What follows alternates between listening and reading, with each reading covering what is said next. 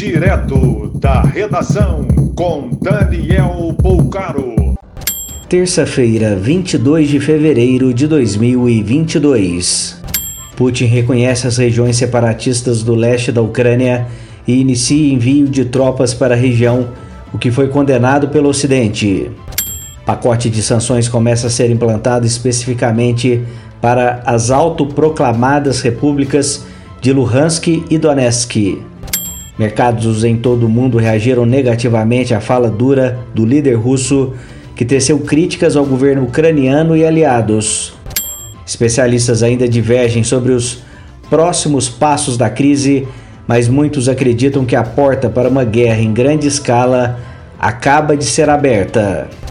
O protesto de agentes das forças de segurança chegou a interditar várias avenidas do centro de Belo Horizonte. Cerca de 20 mil de diversas partes do estado participaram de protesto na Praça da Estação, reivindicando recomposição salarial de 24%. O governo Zema diz que mantém diálogo e busca alternativas financeiras para reajuste. As forças de segurança de Minas Gerais entram oficialmente em greve a partir desta terça-feira.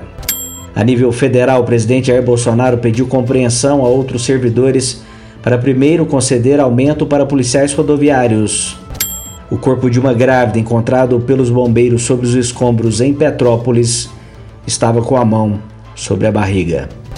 Mais informações no site da redação.com.br.